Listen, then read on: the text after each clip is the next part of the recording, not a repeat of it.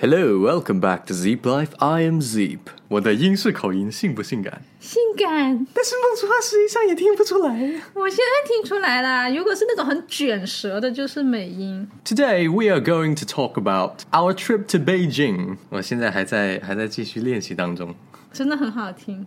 今天我们回顾一下我们去北京的那段旅程。如果你有关注我们朋友圈，你会，而且如果你有看我们的 vlog，我们有发去北京的一条 vlog，后续还会有更多的内容。这次去北京真的是遇到了好多事情，觉得都挺新鲜的，所以就想拿出来跟大家分享一下。首先，先感谢一下秒熊 App 的朋友们邀请我们过去北京，当时是做一个英语相关的一个采访。他们是做一个好像是中国什么一百个英语 KOL 的一个一个采访嘛。嗯，之前看了其其他的英语博主朋友，他们都已经去了。你是第几个？我是第九个，I'm in the top ten，耶、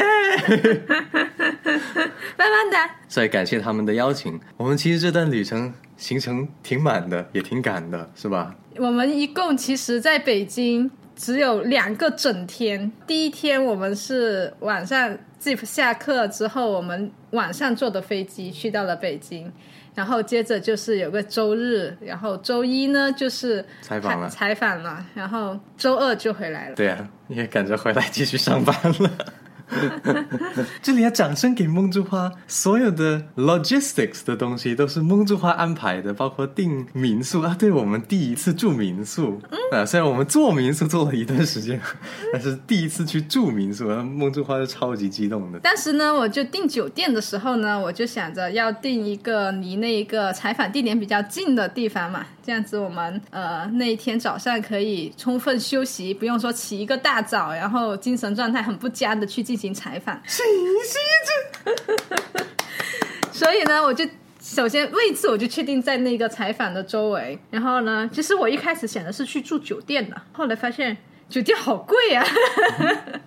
要想想，哎，要不试一下民宿吧？因为我也做了一年多的民宿嘛，我就在那几个民宿平台开始切换到旅客模式去终于，去旅客模式了，不是房东模式了，是吧？然后去搜。这里也是给大家一个 tips 吧，就是我因为我是做民宿的，所以我去订房的时候呢，我就会知道我要去看哪一些点。比如说，我会去着重的，当时想着有没有电梯，嗯，因为我们拖着行李，然后我们又是去旅行的，不想弄得这么累。第二，我就会看他有没有自助入住，因为我们当天晚上可能准点的话是十点半到北京机场，然后再去到那里大概都已经要接近十二点了。嗯，如果是没有自助入住的话，可能就会比较麻烦什么叫自助入住？就是他换的是电子密码锁。啊。就你不需要那个人来给你钥匙啊，或者他等着你开门啊这种。嗯，第三呢，我就会去看他那一个室室内的设备有没有空调什么的。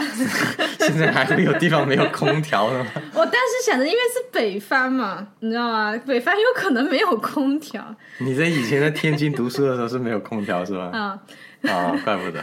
呃，然后还有一个呢，就是看你这个房子呢是一整套出租呢，还是一个合住的？因为其实很多都会写着呃单间，然后你就要看这个单间里面它会写的嘛，有些可能会与房东或者房客合住，嗯，这条字就是会显示。但是从我做房东的那一个角度来看，说我之前写的这些刚刚提到的这几点，很多房客是没有注意到的。他就会定了之后才发现啊，自己没有看清楚什么之类的。嗯嗯。不过呢，我们自己倒觉得无所谓，因为我们自己不介意跟人家一起住。对，所以呢，最后呢，我就综合各方面条件，就选择了一个北京大妈的一个家里。然后呢，大妈谁也不知道大姐吧，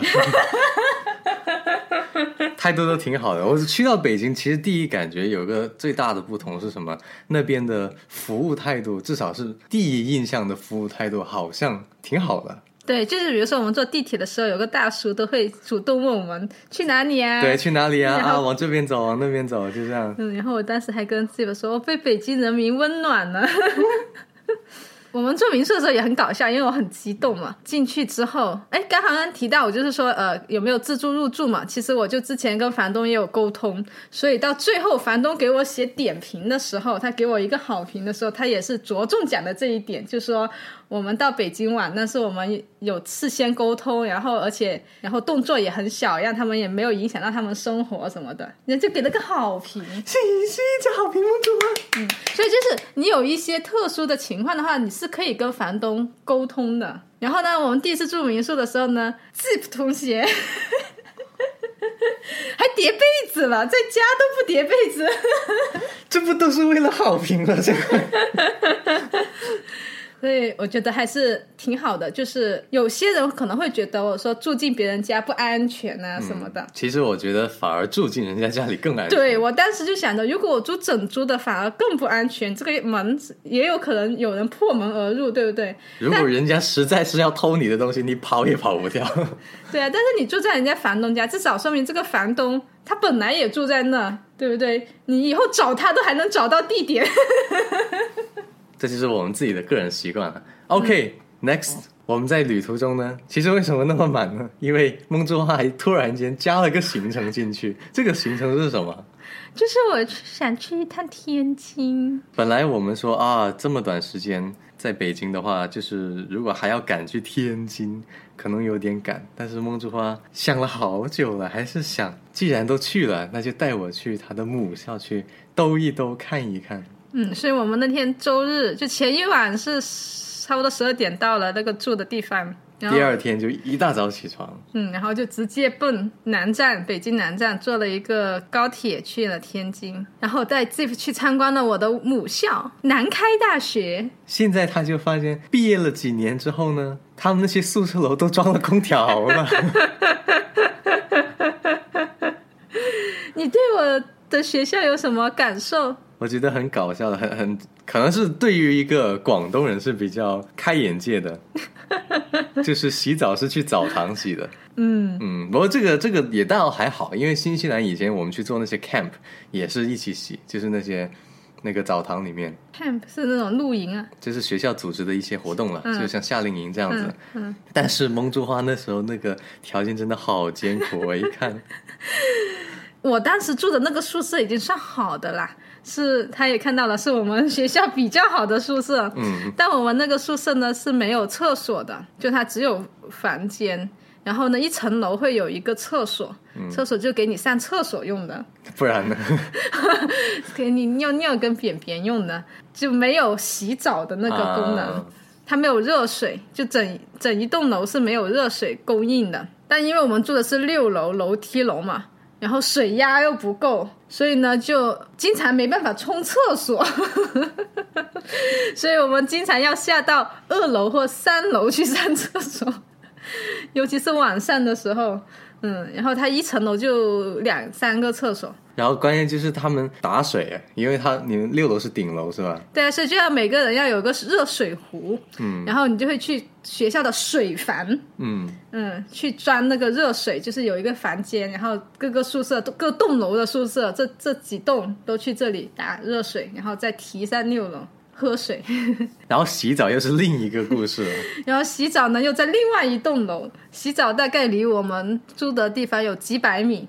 嗯，要走路还真得走一段时间，大概要走十分钟吧。夏天的时候呢，你就去一身汗的去洗澡，洗完澡回到宿舍又一身汗了。对，然后冬天的时候呢，你去洗澡，然后洗完之后呢，你那女生不是头发很长嘛，然后你走回来的时候，那些头发就一股一股都成冰了，就结冰了，就不用吹头发了。嗯，我听说，你知道那寒冷的地方，他们那个以前物理书上是说，他们洗完衣服他们不拧的。嗯。就直接晾在外面，然后那个水就结成冰，嗯，然后呢就把那个冰给敲掉，然后衣服就干了。对啊，基本上不用吹头发，就把那些冰这样子搓一搓。而且呢，就是因为整一个学校，你看几万人都只去那一栋楼洗澡，然后那一栋楼是二楼是男生洗，三楼是女生洗，所以呢，如果你大家。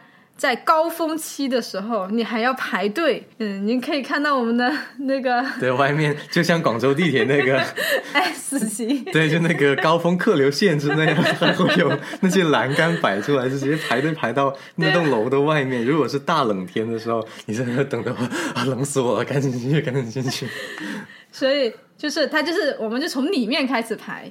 它是每个人会有一个钥匙的嘛，嗯就那个钥匙就给你放衣服的，嗯，然后呢，他那个出来一个人，就把那个钥匙给下一个人，然后就这样子等，这样子等。嗯，所以在北方，如果几天不洗澡也是可以理解的。学霸国家栋梁人才都是这样艰苦的熬出来的。嗯其实也挺好的。现在回想起来就觉得很搞笑，就是锻炼了艰苦的那个意志。所以呢，我们从天津回来之后呢，就赶紧又去约了 Zip 的朋友。嗯，嗯，不过这次呢，其实还有一个很大的一个感受是什么呢？就是算是一种打击。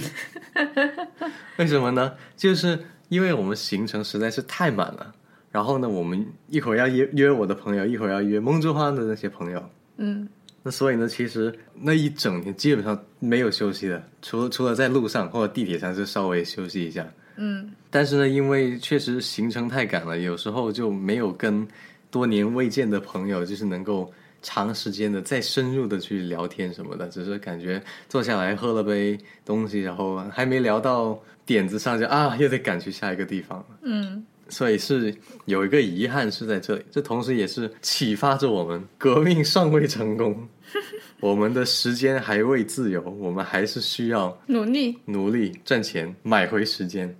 不过幸好在约朋友的过程中呢，丁丁老师的那一个约见还是学到很多东西的。我们在上一条 podcast 已经发了关于跟丁丁老师聊天过程中讲到的内容，感兴趣的可以回过去听我们上一条 podcast，我们的这个目录在公众号的阅读原文那里可以点击。主办方呢给我们安排了一晚的住宿，是在一家很高大上的酒店，就在水立方的旁边，对，叫盘古七星酒店。当时我就没有意识到这个酒店这么出名，我就跟我我朋友一般都会问，哎，你住哪呀？来北京住哪呀？我就会说啊，盘古七星酒店。然后全部人都说，我操，屌啊！我想啊，这家酒店怎么这么出名？我们就去体验了一下。嗯。大众点评上面，你还专门搜了盘古七星的大众点评，它的每晚的价格是两千多，然后呢，一个晚上，它的早餐，但是它的早餐已经包含在房费了。如果你自己出，就如果你额外要加人，就额外加，就是一位是二百八十六元，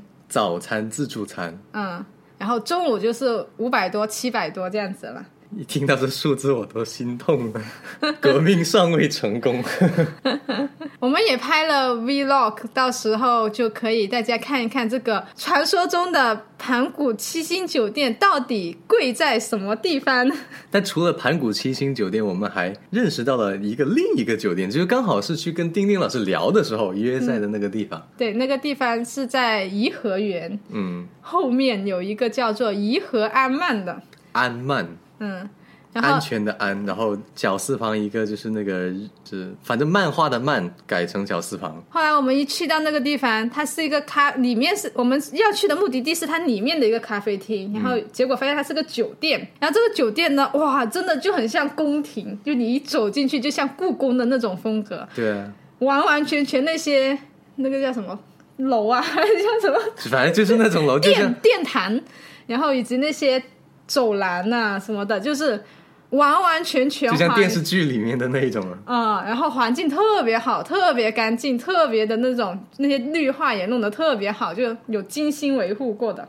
然后我说哇，这个酒店这么爽，然后就以前皇帝可能就是住这种环境的。对，然后呢，一打开大众点评，哇，这个一晚最便宜的五千多，然后呢还有很多是一万多的，但它真的是超级超级有感觉，就真的你是感觉置身于这一个宫殿中，而且呢，它那些房子。我看了现在一些房间，都是像古代那种电视剧里面皇上睡的那种，嗯，那那一个床。后来了解到呢，跟那个丁丁老师了解到呢，这一个酒店呢，它实际上就是用的是真的是原本的颐和园的那个建筑，不是说我临时又又建了一个，建了一个，就是古代的建筑，它就是修了一下，或者弄得绿化弄得更好一点。如果你去他那里消费或者喝咖，去他的咖啡厅消费的话呢，他有个后门，可以直接去颐和园，他可以给你开个后门。然后当时我们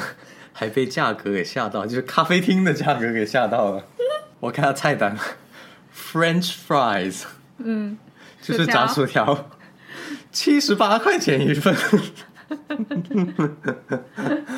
但它那个环境真的是非常好，嗯嗯，就是很适合商务洽谈。嗯，我们当时还坐在外面室外，就是在一个湖边池池塘边。池塘边我们当时还担心，哇，在池塘边是不是有很多蚊子？嗯没有，嗯，就很舒适。就是基本上是偶尔，除非是天上有飞机飞过，不然的话，它那个室外的那个安静的程度跟室内几乎是差不多的。嗯，我们看看就好了，能够有生之年进去过、体验过、逛过一圈，已经觉得很满足了。说不定你以后有可以说，哎，梦珠花，我带你去住安曼。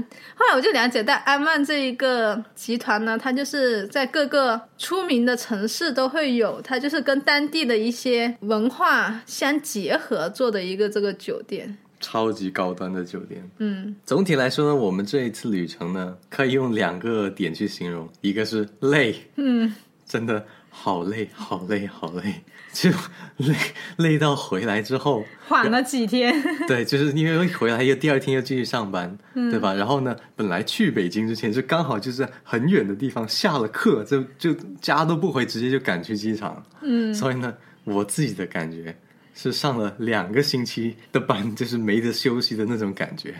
嗯，但是呢，也很快乐，也很开心，因为见世面了，不土土了，而且是能够跟丁丁老师，能够跟淼熊的那些同学们进行比较深度的交流，也还是学到挺多东西的。嗯啊、我也期待一下淼熊他们的那个采访视频出来了，我也在这里给分享给大家，我自己也很期待。那么在网上也有很多人说，哎，我们年轻人呢要多去旅行啊，什么什么的。那旅行的意义到底是在哪里呢？开拓眼界。嗯，我觉得其实因为以前悟以前有去参加毕业游啊，有有试过跟团，嗯有试过就是啊、自己去啊，当当时跟老川到处去跑的那一次，包括这一次，其实包括这一次去那个北京的时候，总结起来，旅行的意义在哪呢？其实不是去看那些什么名胜古迹，不是去什么，嗯不是去。就是故宫里面走一走，虽然我们也有去天安门，就打了个卡就走了，拍了张照就走了。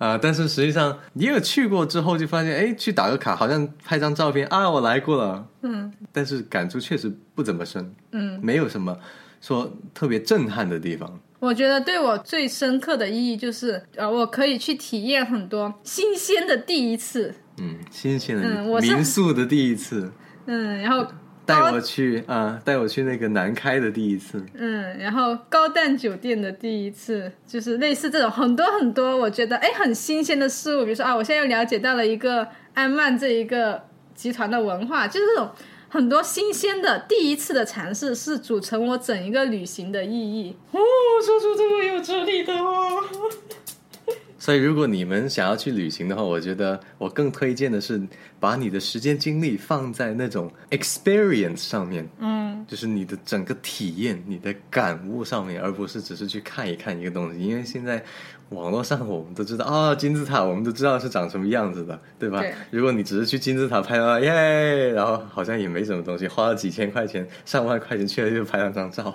嗯，我觉得你这个点说的很好，就是这要花在这个体验上，就跟对我，刚刚钱要花在体验上，还是收获很大，还要继续赚钱。我们革命尚未成功，我们还有革命上不同志仍需努力。希望我们以后再去旅行的时候，是可以有更充裕的时间，可以经济上也可以不用那么那么 on budget tight budget，、对吧？